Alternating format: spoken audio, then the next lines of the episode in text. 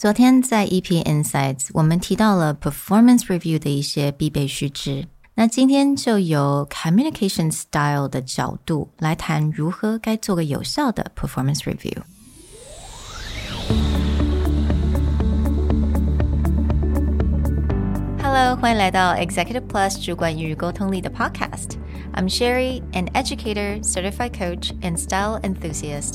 我相信专业有效的沟通是语言跟逻辑的完美结合。And I'm Nick, a startup consultant, corporate trainer, and late night gaming junkie. I believe great communication requires the right mindset and solid frameworks. 我们希望带给大家职场英语的技能、跨文化沟通技巧与其他能帮助您成为出色领导者的工具。Join us each week as we share our experience, research, and methodologies to take your communication and language skills from good to great.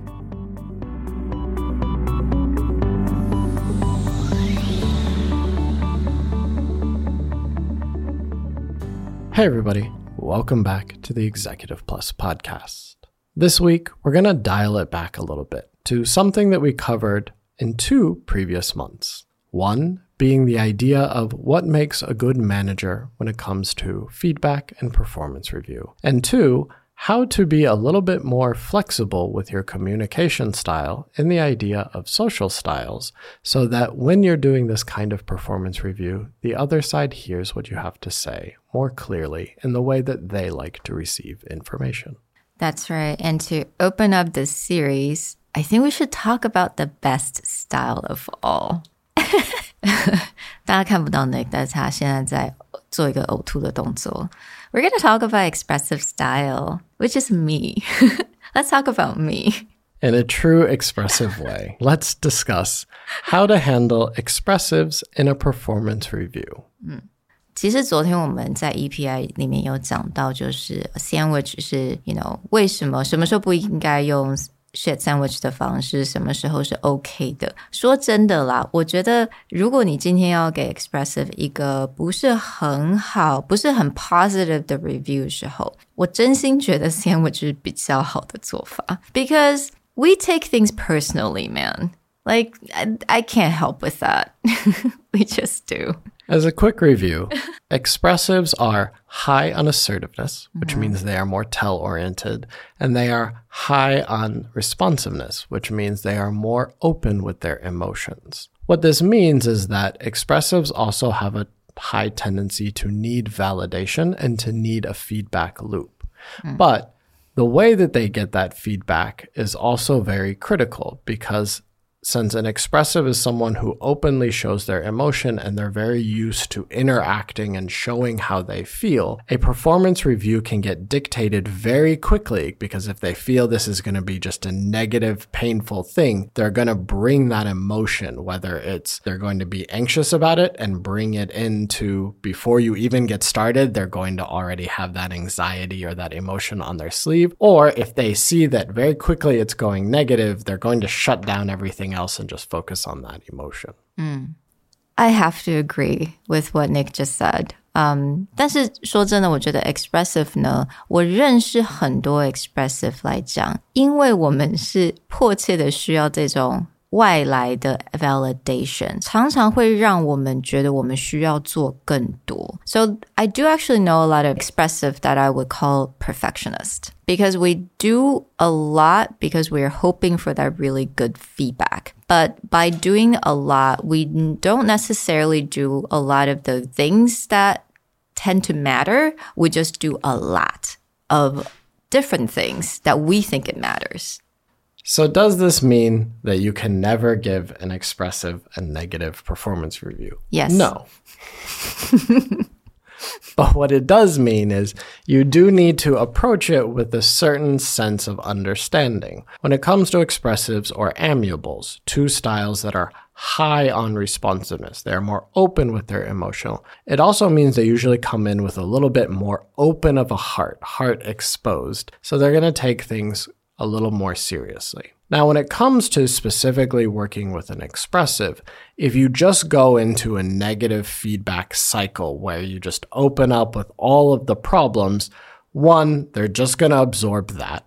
Mm-hmm. But two is expressive is a style that has a need to express, which means if it's very one sided, where you're just going through a laundry list of feedback, doesn't matter if it's positive or negative. If you're just going through a list, that's not how an expressive processes their own emotion or processes their own thought. It does need to be a back and forth. So treating an expressive with a little bit more of like a QA interview style performance review will let them say what they have to say. It will let them process their thoughts and emotions out loud, which is something they often need. So don't go in there with a lecture style review. Definitely open it up to more of a QA interview back and forth conversation.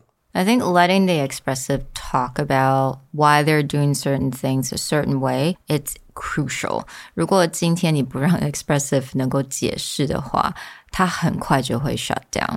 他或者会觉得说，那我就不想讲了。So one thing about expressive, I do think a lot of the manager you guys can really take advantage of is that expressive 其实在做任何一件事情的时候，我们的内心的 OS 都是 Am I doing a good job? am I doing a good job？我们都蛮希望有这个 pat in the back or like a little hey good job 这样子的行为。所以其实当你其实 expressive 的人，你其实非常好去 motivate 他。Once you get to motivate them, they will do more. They want to do more, and they are excited to do more. 其实我觉得很多的主管，you know。 只要掌握到这个原则，今天如果 expressive 他可能在某一些地方没有达到你的 expectation，但是如果你们有一个 heart to heart conversation，然后你持续的去 motivate 他，你持续的去为他加油，他可以是成为你的非常好的 like gold star of the team member. So one of the things that you can also do with expressives is you can be very honest up front as far as this is actually going to be a bit of a difficult conversation. There are things that I need you to work on, mm. but I'm saying this from a place of caring and a place of wanting to work on this together. By being open, then because an expressive is more open, they're probably more willing to absorb that. If they think they're just getting lectured or scolded, then they will shut down. Mm. But because that high responsiveness, that more open with emotion, if you are willing to be open with them, they are more likely to hear what you have to say. Mm.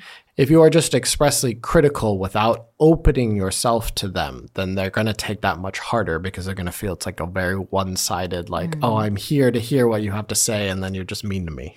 Yeah. And for expressive, since we are all feeling first creatures, um, it does take time for us to explain why do we feel like it is the right decision. We often just feel it is right. We follow our gut feeling. We do it. But sometimes if you're, let's say your boss is a driver, your colleagues are analytical, they cannot quite understand that. And it's hard for expressive to explain why I feel that it is right. 他可能会需要大概一些时间，可能甚至一两天的时间，他才能够 process 这些 information. So definitely give them a little bit of space to explain that. And again, I think uh, that's all expressive needs. We actually don't really need that much. We just need a pat on the back. Right. When it comes to validation, expressives are usually a bit easier to appease because they are looking for some kind of outward appreciation for what they've been doing. That outward appreciation doesn't even necessarily have to be money. In fact, sometimes yeah, getting a bump in a paycheck is kind of like a nice ooh for an expressive. But what they really do want is an oral expression from yeah. their boss of what is going well? What are they doing well? Or something we talked about in the EPI episode, which is that appreciation and feedback should come consistently. Mm-hmm. You will actually find that expressives are very easy to please if you just give them appreciation and validation continually throughout the year. Then, even if your performance review is more critical or more on the negative side at the end of the year, that won't be the only thing that stays in their head, right? If throughout the year you're just giving this constant validation, you're going to see the improvement that you're looking for over time, as opposed to if you just hit them with one block of improvement at the end of the year, they'll usually carry that feeling into the next year. So we've been covering a lot of what it means for, let's say, a manager to give feedback to an employee who's an expressive. But a good performance review at the end of the year should also have someone talking up to their manager about how they think their manager can improve or how they would like to adjust the working relationship. Well, if your manager isn't expressive, there are also quite a few things you can keep in mind when talking to them. So, again, I think for expressive, it's pretty simple. You just really focus on the feeling, the feel side of things. If you give your your boss a feedback such as, you know, one time I was really down and you were able to help me out and you said this to me and made me feel really good. That was probably one of the best kind of feedback that you can give it to your expressive boss because you really focus on the feeling and that's what they care about anyway. Yeah, expressives do tend to be people people. Mm-hmm. Like they're people persons. So letting them know that they have made a connection with you. Mm. I think one of the harder things for an expressive boss is when they, another style they don't feel as close to or they don't feel like they have a good connection. It doesn't have to be friendship, but they don't feel like they have an open bridge mm-hmm. to talk to that person whether it's about work or about their personal life. But then actually showing your manager that's like, oh, no, no, there's been an open bridge. I hear what you have to say. That's important to an expressive, mm-hmm. that they feel heard. Mm-hmm. Then they're probably more willing to talk to you. Another thing that you can do when talking to an expressive manager is expressives have the tendency to think out loud, and they're thinking while they're talking. Well, if you're a style that really cares about structure, then rather than expecting your expressive manager to have a very structured conversation with you, is you can bring your own structure into the meeting and just let the person give feedback sort of based on, again, that intuition, based on what they want to say. But if you just ask them, like, you outline my performance review, what went well, what do I need to improve on, what are my KPIs, that might be difficult for that manager's communication style to be clear. But if you you need that, then you can bring it into the meeting. Be like, you know, the first thing I would really like to know is what things do you think I'm doing well? Then let that expressive manager brain dump. Then you can ask the next question, which would be is, I think there are places you would like me to show improvement. Could you talk about what those were and how I have handled that? And then again, just let them talk out loud, let them brain dump. And then even going into, okay, is there anything I can share with you to let you know how I feel? And then let them talk about what they would like to know, and then you can bring it. So let's say you're an analytical, let's say you're a driver. If you bring the questions, you bring the structure into the meeting, you will get the feedback you want, but you won't restrict the expressive from sharing what's on their mind.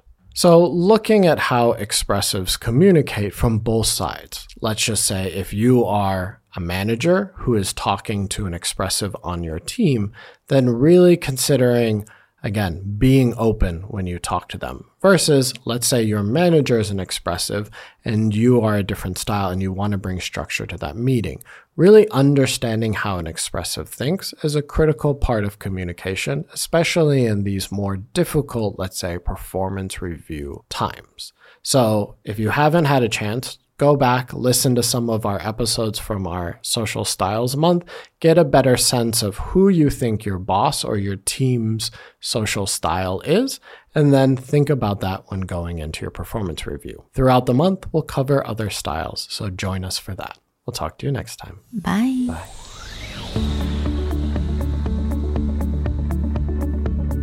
The Executive Plus podcast is a Presentality Group production produced and hosted by Sherry Fang and Nick Howard. You can search us on Facebook, 主管英文 Executive Plus. You can also find us on Instagram, Communication R&D, and email us at sherry at epstyleplus.com.